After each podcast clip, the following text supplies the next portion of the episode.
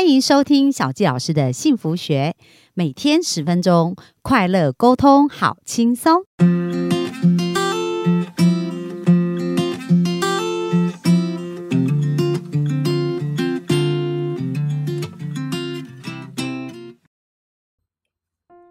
欢迎收听小纪老师的幸福学，很开心又在空中跟大家见面。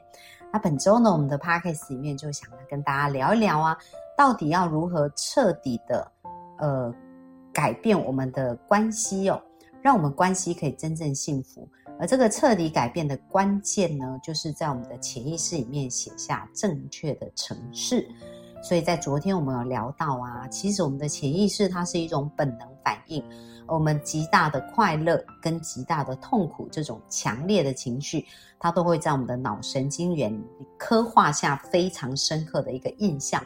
而一旦这个印象刻画下去呢，它就会对这个事情产生连结，而产生连结以后，就会变成一个互动的一个模式。那我举一个非常简单的例子哦，什么叫做强烈的情绪产生一个连结？那比如说呢，我们来看看哦，当我们在谈恋爱的时候啊，你会不会发现呐，你跟对方所连结的都是很美好的事情？就是对方不管是讲话啦，或者他的一举一动啊，或者他的笑容啊，或者他各方面，你都觉得哇，呃，可以见到他好开心哦，然后想到他就忍不住想笑，因为所有的一切美好都是跟他产生连结的，所以一想到他，你就会觉得很很美好，很好。可是呢，当过了暧昧期以后，两个人在一起以后，发现哇，开始有一些口角。然后或者是有一些争执，那甚至有一些人呢，他结婚以后啊，他就不再看他的美好的那一面。通常呢，我们人是不完美的嘛，所以当然是会有一些大家的弱点啊，或者是大家不完全的、不完美的地方会显现。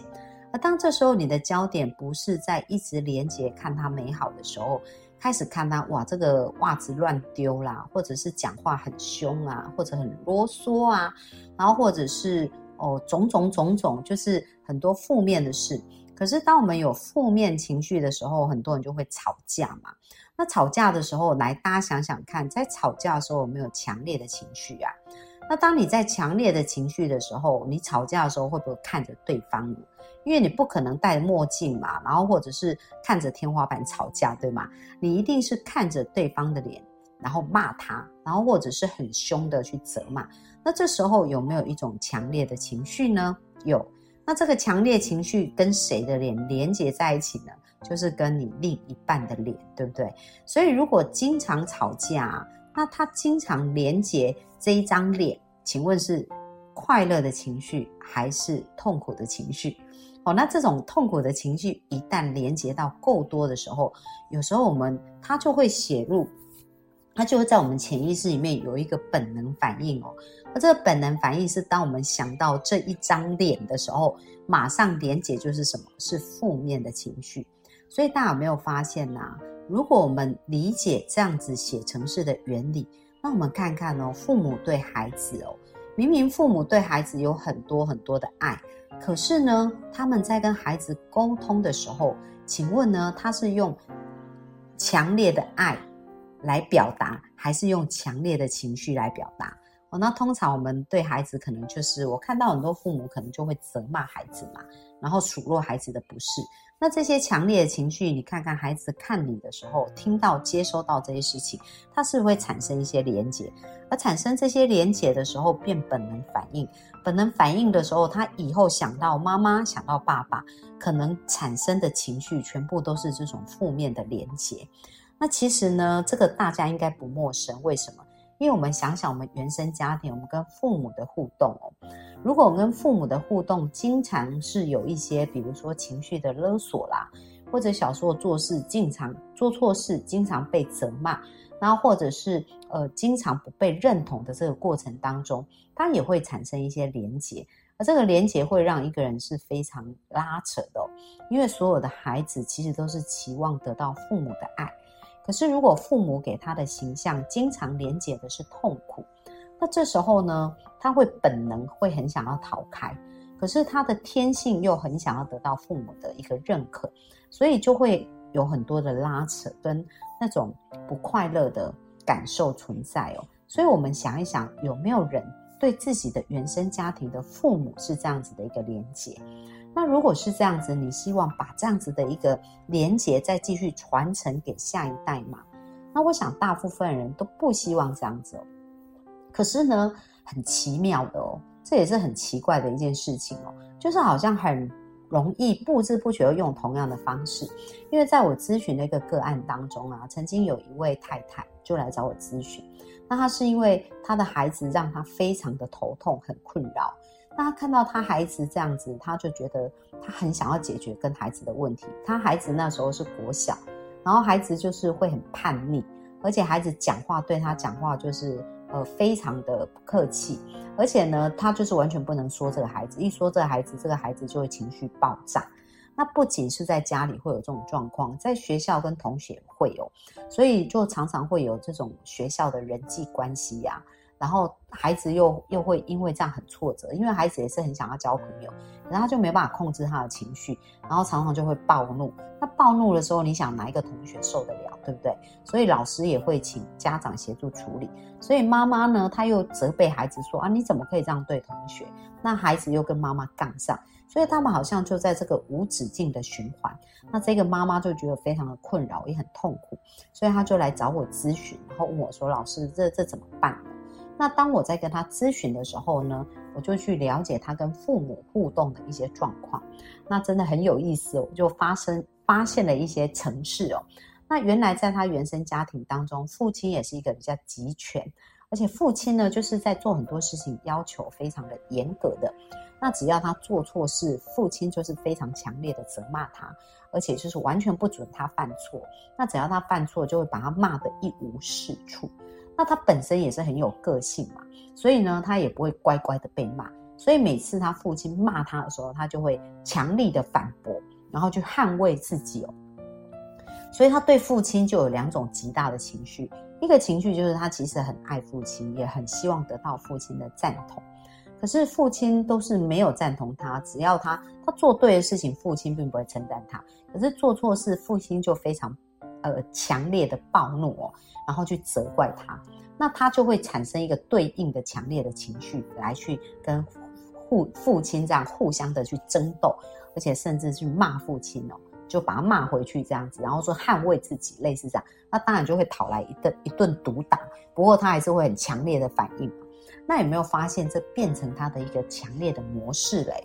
他的反应模式就是这样子。那他很讨厌这样子，他说。老师，我觉得我真的，他说小佳老师，我很讨厌我父亲这样对我。那接下来呢，他就说，后来我就看到他跟孩子互动的状况啊，因为我就问他说，那孩子，呃，比如说他孩子就是他那个女儿让他觉得很头痛嘛，因为经常就是情绪很暴怒。那我就问他说，那你有没有什么实际案例？然后他就想到说，有一天他女儿就是呃早餐他已经准备好早餐给他女儿吃，然后他女儿就是不吃那个荷包蛋。然后不管他怎么讲，他女儿就是不肯吃，所以他就非常生气，就觉得他女儿就是不识好歹。他好不容易帮他准备了这些早餐，他为什么不吃？为什么吃那么慢？然后这样子上课就会迟到，所以他就骂他。然后他女儿就更拗，然后他女儿给他回骂回去。好，大家看一下这个这个模式跟这个模组有没有跟他父亲跟他在互动非常非常的像呢？哦，那他明明是很讨厌这种模式。那为什么他跟他女儿忍不住就会自然本能反应用这样的模式呢？那大家有没有发现，其实他这样子的一个沟通模式已经进入他的潜意识了，所以呢，他本能反应就会用他习惯的这个旧有模式来跟自己的孩子沟通哦。那当他发现，就是呃，在我跟他咨询的时候，我就发现了他这样子的一个模式的时候，那我问他，你有没有真的很想改变？他说有，他很想改变。好，那接下来小纪老师就跟大家分享啦。如果很想要改变，第一件非常重要的事情就是先察觉。所谓察觉，我们要先知道哦，就是我们现在得到一个我们不要的结果，表示我们正在用一个不要的沟通方式去沟通这件事情。因为我们就是，比如说他不要他爸爸对他那么暴躁，对不对？但是他也忍不住，就是对他女儿非常的暴躁啊，而且对他女儿也是都是用骂的。所以当他用同样的事情、同样的方式，请问他可不可以得到不一样的结果呢？那是没办法的。所以为什么我说第一件事要先察觉哦？所以我们要先察觉，像这个妈妈对这个孩子的方式，那或者是有一些夫妻互动的一个过程当中，也可能他们把父母对待他的方式拿来对待另一半哦。所以我们首先先察觉，我们在对待这个亲密关系的一个过程当中，不管是另一半，或者是我们的小孩，哦，或者是我们呃的男女朋友，我们是不是？正在用一个我们不要的方式跟情绪来去做应对哦，所以这是第一个非常重要，我们要先察觉。那假设我们真的不小心已经重复了这个模组呢，来，大家要先停下来。我们现在在没有情绪的时候先停下来，这个问自己：这是我要的结果吗？那如果不是呢？用同样的方法，它是不可能得到不一样的结果的嘛。所以首先我们就要问自己。那我怎么做可以让这件事情变得更好？哦，那我教大家，其实非常非常简单的方法，就是反其道而行就好了啊。比如说呢，父亲对我们非常凶，然后一直骂我们，这是我们不喜欢的嘛，对不对？所以呢，我们想想看，我们反其道而行，我们是想要怎么被对待呢？我们是不是想要被温柔的对待？然后我们是不是想要被包容？然后是不是想要被接受，对不对？所以如果我们想要的是这一些，我们就要先学习开始给出去哦。那学习开始给出去是什么意思呢？比如说我们刚刚举的这个妈妈的案例呀，那这个妈妈呢对孩子她其实是非常的凶，而且非常的情绪自己不能控制。那因为她在小时候的这个成长环境的确是这样子。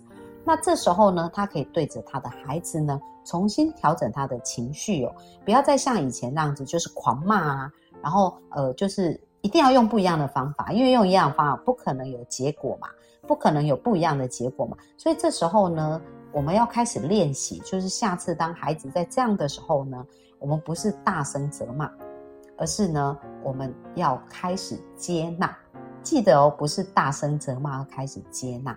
接纳孩子有他的选择，接纳孩子可以表达他的想法哦，所以不是一定要按照我们的做法跟我们的想法才对。就像这个妈妈准备荷包蛋，她觉得荷包蛋就是很适合孩子，因为它很营养，然后叫孩子要喝牛奶，可是孩子也不喜欢喝牛奶，那觉得孩子不吃这些事情就没有营养，然后就怎么样怎么样。但是孩子真正要的是什么？我们有去理解吧？所以呢，这时候不要再强迫孩子哦。而是接纳孩子，那接纳接下来就试着去了解他要的是什么，所以可以问问他说，比如说你准备的早餐他都不喜欢呐，那这时候你不是责骂他为什么不喜欢，你要接纳他不喜欢这件事情，所以你可以问问他，好，那你想要吃什么样的早餐呢？什么才是你想要的呢？所以有没有发现，我们在一个沟通的过程当中，呃，小教老师要提醒大家。我们潜意识呢，一旦产生连结，它就会有一个本能反应哦。不过，如果我们要改变这个连结呢，我们需要去打断原来的惯性。那打断原来的惯性，就是不能用同样的做法在做嘛。如果用同样的方法对待它，那还是原来的惯性啊。所以呢，我们就要先表达不一样。表达不一样，就是当他下次再不吃我们做的早餐的时候，我们不要再生气骂他，而反而我们要说：哇，太好了！那这是妈妈了解你的方法，来，你让妈妈了解一下你想要吃什么呢？好，所以这就是一个不同的方法。那接下来呢，我们去问问他真的要什么。透过沟通，透过对谈，是可以重新写我们脑神经的语言程式的。所以明天呢，我们会继续来跟大家聊一下。就是到底如何透过对话来写程式哦？那今天呢，首先先提醒大家，很重要很重要一件事，就是要察觉，察觉自己正在跑什么样的城市。而如果我们在跑的是一个负面、我们不能够接受的城市，要马上察觉，然后马上停止、中断这样子的一个惯性。然后我们来想想看，我们要用什么样的方式？来前进会更好，所以大家马上拿一张笔跟纸，想一个自己经常会生气的一个情境跟模组，然后来想想看，这个生气的情境跟模组过往有什么样的类似的事件会让自己产生这样的感受，然后现在呢，冷静的想想看，如果我下次要有一个不一样的结果，我要用什么样的方式或情绪才会有不一样的结果？好，那大家就认真的想一下我刚刚讲的这三件事情，把答案写出来，然后开始察觉并且练习哦。那我相信，当你开始这样做的时候，就会发现更多哇，原来呢，我们的人生有这么多不知不觉重复的模式，我们都不知道。但是透过有意识的察觉，我们的生命就有机会开始朝向不同的地方前进哦。那明天小鸡老师呢也会教大家如何透过对话去改写我们的潜意识。那我们今天的分享就到这边。那很多人会问小鸡老师说：“小鸡老师，我很想要学会像你这样的技术，可以去改写别人的神经链，改写我先生的神经链，改写我太太的神经链，甚至改写我小孩的神经链。”那更棒的是，它也可以改写你老板跟同事的神经链。那到底要怎么做到呢？那我们在下方呢，为我。呃，就是刚好本周呢，我也会开一个相关的一个课程哦，所以在我也会把这个报名的链接放在下方。那大家如果有兴趣，也欢迎进去，能够呃多了解。那希望有机会，我们可以一起支持到大家的生命朝更好的方向前进哦。好啊，那这是今天给大家的分享，也希望大家有收获。那我这样的分享，那我们明天就继续线上见喽，拜拜。